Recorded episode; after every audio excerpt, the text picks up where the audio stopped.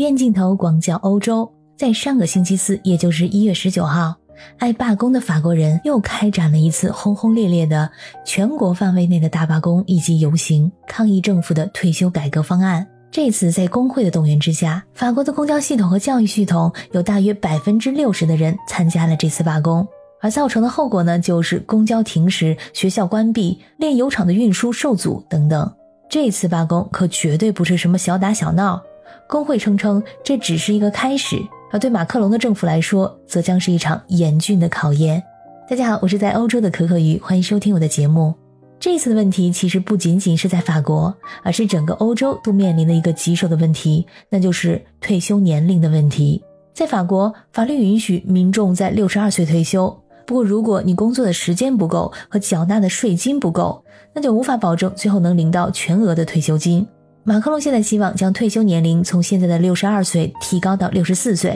而且呢，让人们为领取全额养老金而缴纳更长的时间。就是说，这个纳税的时间到二零二七年将从四十一点五年提高到四十三年。根据欧盟所提供的数据，其实法国的民众和很多欧洲国家民众比起来要早退休，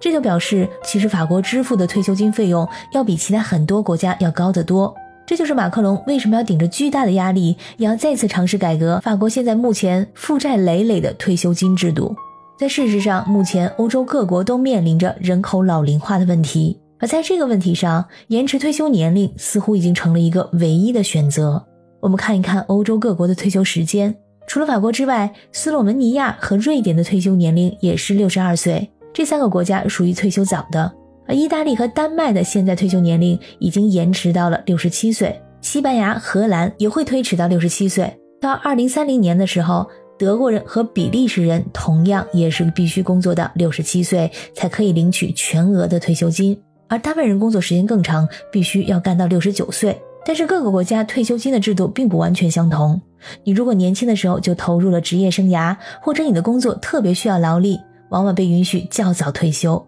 在退休的待遇方面，各个国家的情况也差别很大。在德国，退休金相当于最后一个月工资的百分之四十一，而法国人呢可以拿到百分之六十。欧盟的平均水平是百分之五十四。丹麦人虽然刚才说啊必须要工作到六十九岁，但是他们的退休金也高，相当于退休前最后一个月工资的百分之八十。从上面数据可以看到，法国的退休人员在六十二岁就可以退休，拿到最后一个月工资百分之六十的退休金。在欧洲范围内来看，属于既退得早又拿得多，所以法国被视为是退休人士的乐园。法国人既能更早的享受退休生活，而且每个月交的退休金也很少。虽然说很多人都意识到现在这个制度呢即将破产，但是大家都关心的是自己的利益受到损害。所以呢，对于马克龙的这次退休改革方案，民意调查显示，有三分之二到四分之三的选民是不赞成的。在赞成的那些选民里面，已经退休的人士居多。大家当然都是站在自己的立场去考虑。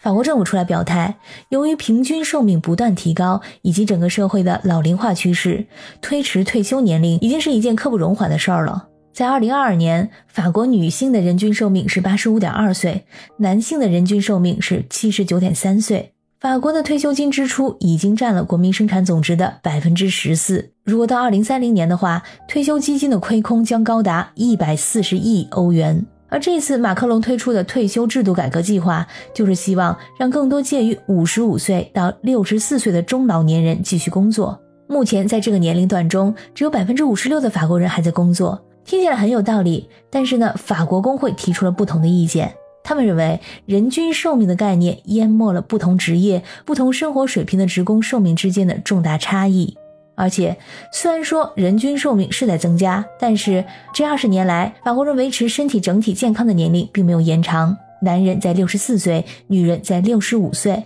其实，他们中有很多人在退休之后已经不可能健康的享受自己的退休生活。其中，身体健康最受影响的当然是低收入、低文凭的阶层。因此，工会称这次改革对许多社会底层的人来说并不公平。在过去的十年里，大多数的欧盟国家的选民已经接受了延迟退休年龄，而且在很大的程度上没有引起巨大的抗议。寿命的延长和出生率的降低引发了不可避免的经济和人口的后果。大家都明白，现在是工作的人越来越少，退休的人越来越多，这是世代公平的问题。既然人们都活得越来越长，所以呢，就应该为自己的养老金工作更长的时间，而不是指望年轻的一代承担越来越重的负担。但是法国人继续抵制这一现实。在过去三十年的时间里，每一次新的养老金制度改革都会引发罢工和大规模的示威活动。如果往前看的话，在一九九五年、二零零三年、二零一零年、二零一九年等等，都发生了同样的示威活动。如果说想找一个替代方案，那就只能是削减养老金。可是没有人愿意这么做，要不然呢就是增加缴款，或者是提高税收。但是法国被称为欧洲税收第二高的国家，所以也并不现实。法国前总统萨科齐有一句名言：“多工作、多生产、多收入”，在几年之前还被认为是天经地义的事情，但在今天却早已被许多法国人，尤其是年轻人所唾弃。感谢你收听本期的鱼眼镜头。如果你对欧洲的退休制度有什么想法或建议，欢迎在留言区里给我留言。我是主播可可鱼，我们下期再见。